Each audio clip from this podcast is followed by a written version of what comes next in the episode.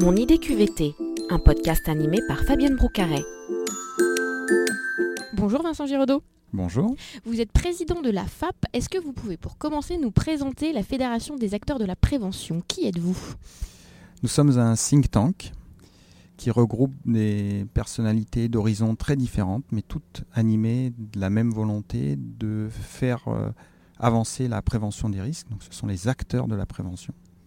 Faire bouger les lignes, bousculer pour euh, faire évoluer bah, notre et nos métiers. Et est-ce que vous pouvez nous expliquer un petit peu le métier de préventeur? Qu'est-ce que c'est?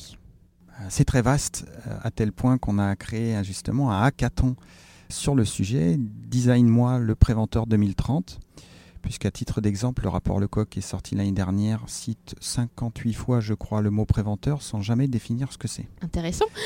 Donc les préventeurs, ça va du médecin du travail au, à l'avocat, au coordonnateur SPS, au RH aujourd'hui. Donc euh, voilà, il, faut le définir et on a cette chance de pouvoir définir ce que sera notre métier dans 10-15 ans.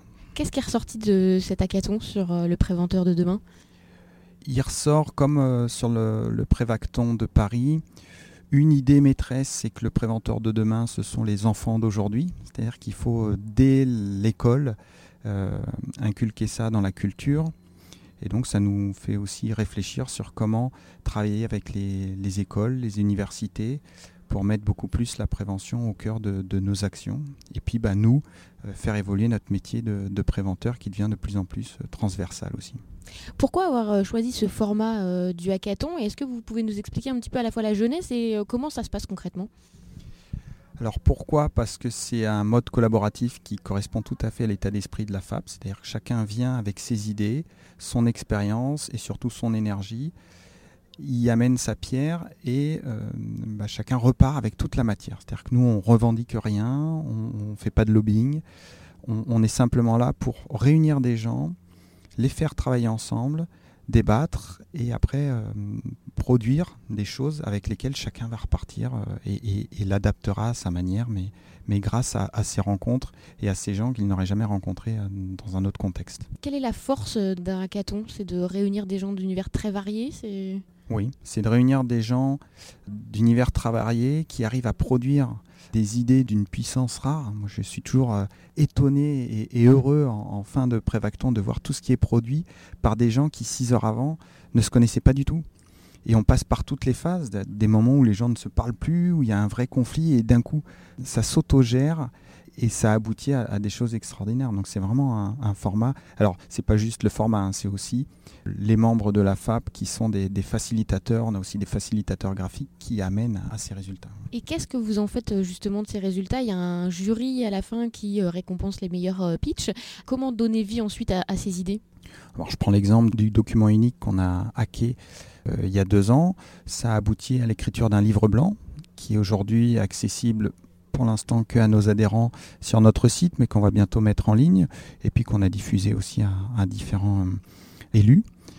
Pour le préventeur, on est encore en train de le faire évoluer. Ce qui est évident, c'est que ça reste quand même compliqué pour des gens qui n'ont pas travaillé sur le sujet de s'emparer comme ça de la matière brute. En revanche, pour tous ceux qui ont participé, la matière est, libre et là vraiment ils peuvent euh, ils peuvent s'en emparer, s'en servir, continuer à la développer, etc. Donc chacun dans son organisation, dans son entreprise peut euh, justement s'en servir euh, pour faire avancer les choses. Oui, oui, on n'a pas vocation à garder cette matière ni à la vendre. Pour autant, c'est vrai que quand on n'a pas participé à la genèse, au débat, etc., ça reste quand même compliqué de prendre une matière brute comme ça et de, s'en emparer. Qu'est-ce qui fait le, succès? Enfin, Quels seraient selon vous les ingrédients d'un bon hackathon? J'aime parler de la, place du marché, c'est-à-dire que chacun vient avec son fruit et repart avec une, super euh, salade de fruits. C'est vraiment ça la FAP, c'est qu'on ne vient pas pour prendre, on n'est pas une association qui rend service à ses, à ses, adhérents, on vient pour donner. Et ce qui est formidable, c'est que les gens euh, repartent avec beaucoup plus que, que ce qu'ils ont donné eux-mêmes. Et c'est vraiment cet état d'esprit. C'est pas rien de venir pendant 8 heures euh, travailler sur un salon par rapport à une conférence d'une heure et demie où on vient prendre des notes mais c'est tellement, c'est tellement riche de rencontrer des gens qu'on n'aurait jamais rencontrés dans un autre contexte.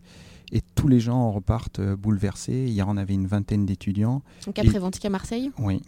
Et ils ont euh, complètement secoué aussi tous les préventeurs avec beaucoup d'expérience et énormément de certitude. Et puis en même temps, pour des étudiants, c'est génial d'avoir côtoyé des, des professionnels. Donc c'est aussi ça, c'est que chacun amène avec ses compétences toute son énergie et amène sa pierre à l'édifice et c'est ce qui produit euh, quelque chose d'unique. Quel euh, défi vous aimeriez lancer à nos auditeurs?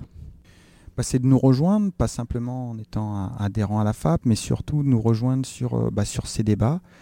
On, je vous l'annonce en primeur, 2020 sera plutôt orienté euh, sur le CSE, puisque c'est vraiment un, sujet d'actualité et qu'on aimerait aussi hacker, se poser les bonnes questions, réunir des acteurs à nouveau d'horizons très différents, chacun ayant euh, des choses à apporter pour bah, se poser les bonnes questions sur ce que sera le, le CSE demain et comment le mettre en application au mieux. Donc rendez-vous à Lille et à Lyon l'année prochaine pour euh, bosser tous ensemble. Exactement, sur le, le CSE du futur ou le futur du CSE. Merci beaucoup. Merci.